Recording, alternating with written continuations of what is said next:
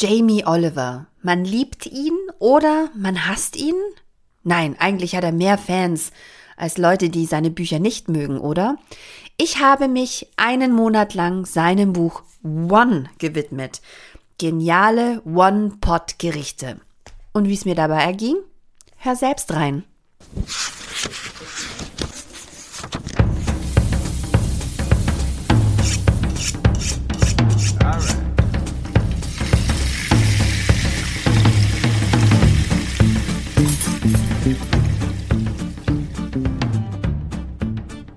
Wenn ich an Jamie Oliver denke, dann denke ich als allererstes an schnelle Handgriffe in einer cool gefilmten Küche und dann mischt er alles mit seinen Händen so durcheinander. Und ich gestehe, das mit den Händen durcheinander mischen ist nicht so meins. Wobei ich weiß, mit einem Onkel, der gelernter Koch ist und auch in dem Beruf gearbeitet hat, dass das in großen Küchen ganz normal ist, dass viel mit den Händen gekocht wird, dass ganze Wannen von Kartoffelsalat so gemischt werden, was ja auch total praktisch ist. Aber zum Anschauen finde ich es manchmal eben nicht so schön. Was immer überzeugt, ist seine Begeisterung für Essen. Und ich glaube, die ist auch genau das, was die Leute ansteckt. Warum? Alle Jamie Oliver lieben. Irgendwie. Die meisten. Und die anderen, die sind lieber ganz still, denn die anderen sind ja wahrscheinlich in der Minderheit. Jamie Oliver ist einfach super sympathisch und er schafft es immer wieder, coole Kochbücher auf den Markt zu werfen.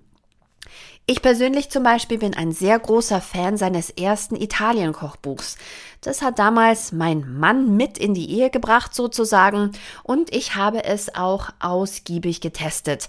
Mehr zu diesem Test findest du auch auf www.kuchen oder weltfrieden.de. Und dieses erste italienische Kochbuch ist fantastisch. Die Rezepte gelingen alle, die Gerichte sind köstlich, aber gut, was soll man zu italienischer Küche auch sonst sagen? Es ist immer köstlich, oder? Jetzt kam sein neues Buch raus, One. Geniale One-Pot-Gerichte. Und ich habe mir ein Rezensionsexemplar schicken lassen. Vielen da Dank dafür dem DK Verlag, dass dieses Exemplar bei mir angekommen ist und ich es testen durfte. Weil als Versorgerin von mehreren Menschen hier im Haushalt überzeugen mich natürlich Quick and Dirty Lösungen immer sofort. Insofern habe ich mir viel versprochen von diesem Buch und dachte, super, ich werfe einfach alles in eine Pfanne oder einen Topf oder eine Auflaufform und zack, schon ist fertig. Und ähm, bei den meisten Gerichten funktioniert es auch so. Bei anderen wiederum nicht so gut. Ich habe mich als allererstes an die Pasta-Gerichte gemacht. Und da hat Jamie einen ganz fantastischen Kniff, um auch bei Pasta nur einen Topf zu verwenden. Und zwar nimmt er frische Lasagneplatten, die schneidet er und wirft die dann einfach in die schon angesetzte Soße mit Flüssigkeit. Und dann entsteht natürlich was ganz Magisches. Und zwar die Stärke aus der Pasta, aus der frischen Pasta bindet diese Soße. Das ist ja auch genau das, was man mit Pastawasser macht. Jetzt gab es bei mir aber keine frischen Lasagneplatten. Und ich bin hier in Südwestdeutschland ausgewichen auf Maultaschenteig, Maultaschen und Pastateig. Und ich dachte, na, das wird doch irgendwie klappen. Hm, das Ergebnis war so mittel. Seine Gerichte sind empfohlen für eine Person ich muss immer für ein paar mehr Leute kochen. Vielleicht lag es an der Menge, vielleicht lag es am falschen Teig.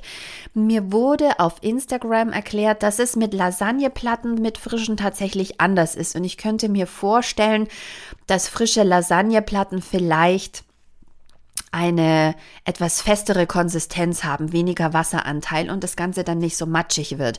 Was nämlich gut funktioniert hat, bei dem einen Test habe ich ein bisschen improvisiert und habe einfach Pasta Fresca aus dem Kühlregal genommen, ohne irgendwelche Pasta zu schnibbeln und das hat ganz wunderbar funktioniert. Geschmacklich kann man nichts aussetzen, aber das Ergebnis war so, naja. Dann habe ich mich noch an das Rosmarinhähnchen gemacht, weil so ein leckeres Hähnchen-Schmorgericht, köstlich, köstlich, köstlich. Möchte ich eigentlich jeden Tag essen. Ähm, da denke ich, ich möchte gleich eigentlich ein Coq auf den Herd stellen oder sowas.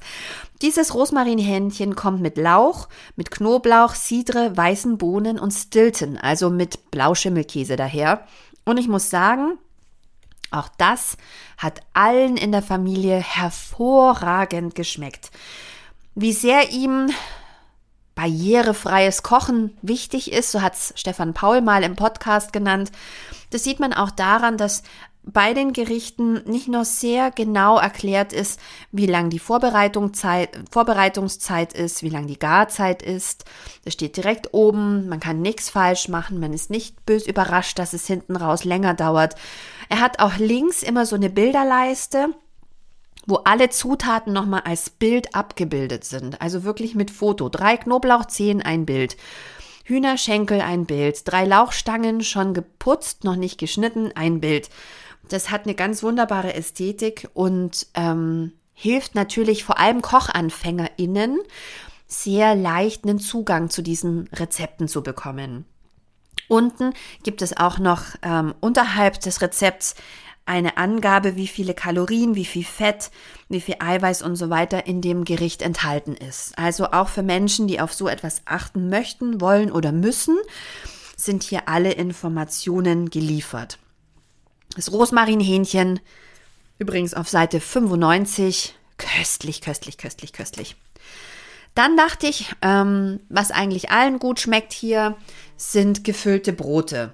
Und er hat hier ein ganzes Kleinkapitel mit fix gefüllten Fladenbroten. Dafür gibt es einen Grundteig, und dann hat er verschiedene Füllungen vorgeschlagen, zum Beispiel Schinken und Käse, Thunfisch und Bohnen, Paprikaschote und Ricotta. Und man kann auch schnelle Quesadillas machen damit.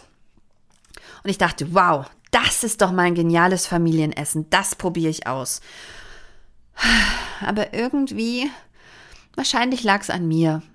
Vielleicht habe ich zu hohe Ansprüche an sowas. Aber er sagt, man soll die Füllung auf den Fladen geben, wenn man merkt, dass die Oberfläche trocken wird und Blasen wirft. Das kann man ja ziemlich gut erkennen, so wie beim Pfannkuchen. Unten ist der Fladen schon gar sozusagen und oben wird der Teig trocken. Man wendet nicht, sondern man macht die Füllung direkt drauf. Und das Ergebnis war mir einfach zu matschig. Ähm, das nächste Mal werde ich die Fladen dann doch von beiden Seiten bräunen, weil an sich ist es wirklich ein fantastisches Essen. Man wirft alles drauf, jeder darf sich aussuchen, was er möchte oder was sie möchte. Keiner muss irgendwas essen, was ihm oder ihr nicht schmeckt. Zack, bumm, Essen fertig, bisschen Gemüse noch dazustellen oder einen kleinen Salat. Hervorragend. Ein schneller Snack am Abend, wenn alle irgendwie mehr wollen als ein Käsebrot oder mittags, wenn nicht viel Zeit ist. Aber wie gesagt, ich war nicht 100% von diesen Broten überzeugt. Naja, vielleicht bin ich da zu verwöhnt, ich weiß es nicht. Ich hatte, hoppla, da ist mir was vom, äh, vom Tisch gefallen. Wir hatten auch Besuch und da dachte ich, super, da probiere ich doch direkt einfach doppelte Menge den knusprigen Lachs mit Pesto aus von Seite 183. Man nimmt Lachsfilets, man ähm, äh, schmiert die ein, die ähm, Seite, die nicht die Haut hat, mit Pesto und mit Pankomehl ich habe einfach Semmelbrösel genommen und dann brät man diesen Lachs einfach in der Pfanne ein, äh, an. Vielleicht kann sich die ein oder der andere noch dran erinnern. Es gab mal so eine Werbung für Lachs. Da stand Lachs. Und Erfolg ist ein leichtes. Und genau so ist es mit diesem Rezept auch. Wenn wir aber zu der Beilage kommen, die Jamie natürlich in der gleichen Pfanne macht, ist ja logisch, nachdem der Lachs angebraten wurde, ähm, dann wurde ich wirklich ein bisschen ratlos, denn da nimmt er Kartoffeln aus dem Glas. Also hier eine Dose oder ein Glas geschälte neue Kartoffeln. Huh. Also jahrelang bin ich am Gemüseregal vorbeigelaufen und dachte, wieso gibt es Kartoffeln im Glas? Wer kauft das? Ich habe das nicht verstanden. Ich liebt es, Kartoffeln zu schälen, okay, bis zu einer gewissen Kilozahl, aber Kartoffeln jetzt aus dem Glas zu benutzen, das wäre mir wirklich, wirklich nie in den Sinn gekommen. Kartoffelpüree aus der Tüte ist schon mein absolutes Limit. Weil auch da glaube ich, dass man ein besseres Kartoffelpüree ähm, auch in kleinen Mengen für Kinder kochen kann. Mit ein paar Kartoffeln klein geschnippelt, in Wasser gekocht und dann einfach stampfen und, und mit Milch und Butter anrühren. Aber was soll ich sagen? Neulich sagt mein großes Kind, inzwischen elf Jahre, sie wünscht sich zu ihrem Geburtstag Lachsfilet und diese leckeren Kartoffeln aus dem Glas. Tja, also eigentlich dachte ich immer, ich habe sie sehr verwöhnt mit kulinarischen Einflüssen. Mein Kind so liebt zum Beispiel sehr koreanischen oder japanischen Reis, der so zusammenklebt, so Rundkornreis. Ist gar nicht so der Basmati-Esser oder die Basmati-Esserin. Und ähm, sie liebt die ganz feinen Dinge eigentlich. Filet, Garnelen, nur die guten Sachen. Spaghetti Vongole, ja, und offensichtlich seit neuestem auch ein Glas geschälte Kartoffeln. Naja, gut. Hätte ich die mal nicht gekauft, vielleicht. Insgesamt war das Gericht sehr lecker, kann man nichts sagen, sehr köstlich, aber wie gesagt, ähm, ich bin vielleicht einfach nicht die Zielgruppe für geschälte Kartoffeln aus dem Glas. Ich koche gern schnell, aber ja.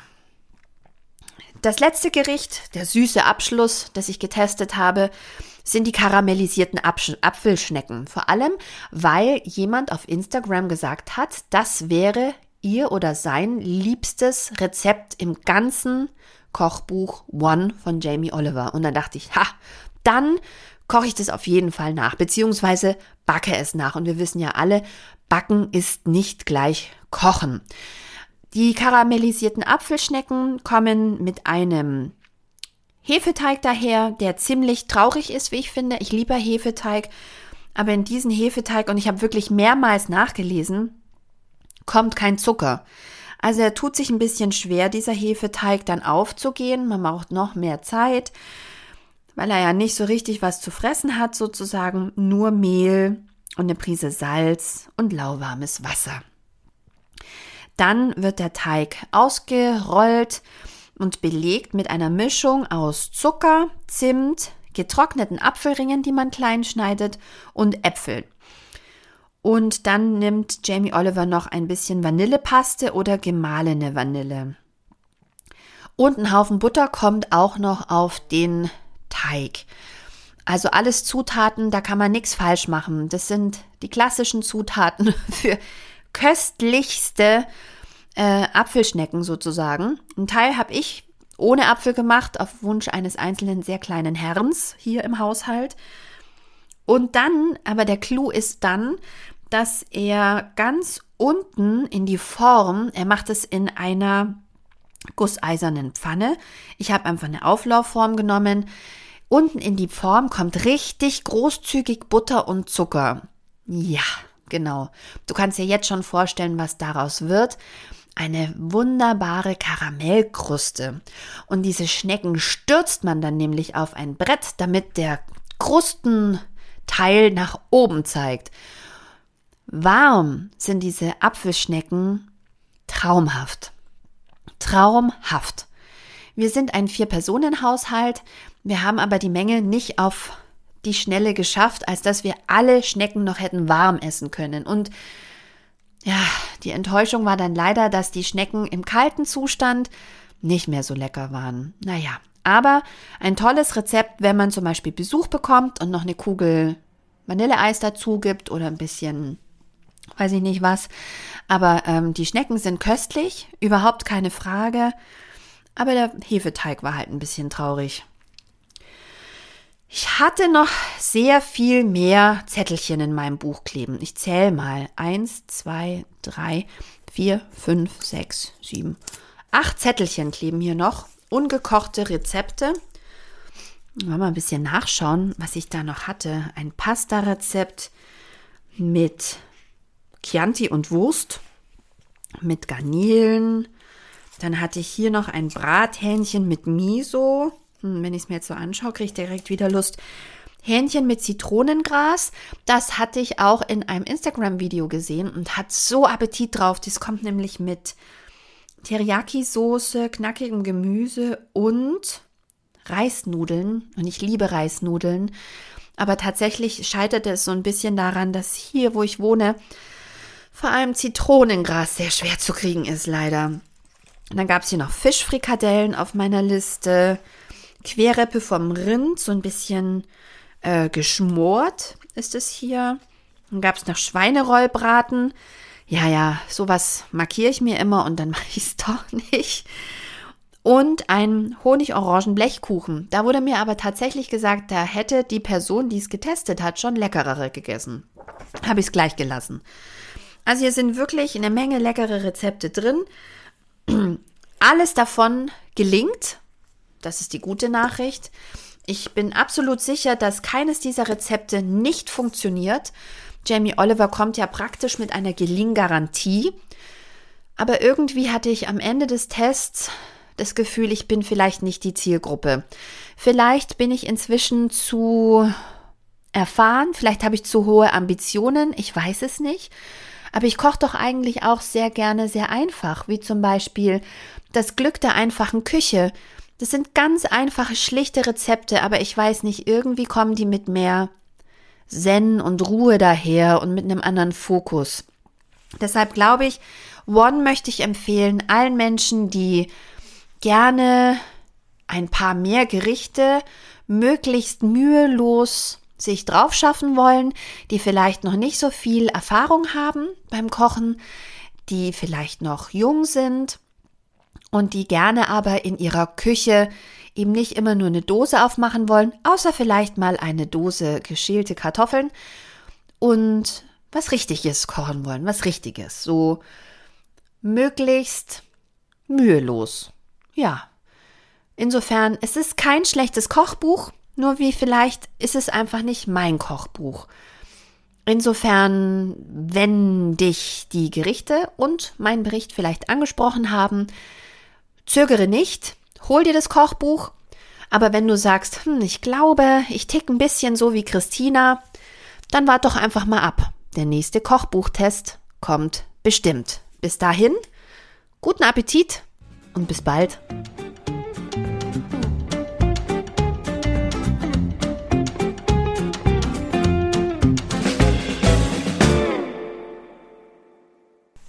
Der Kochbuch-Podcast ist eine Produktion von Studio CBH. Und das bin ich.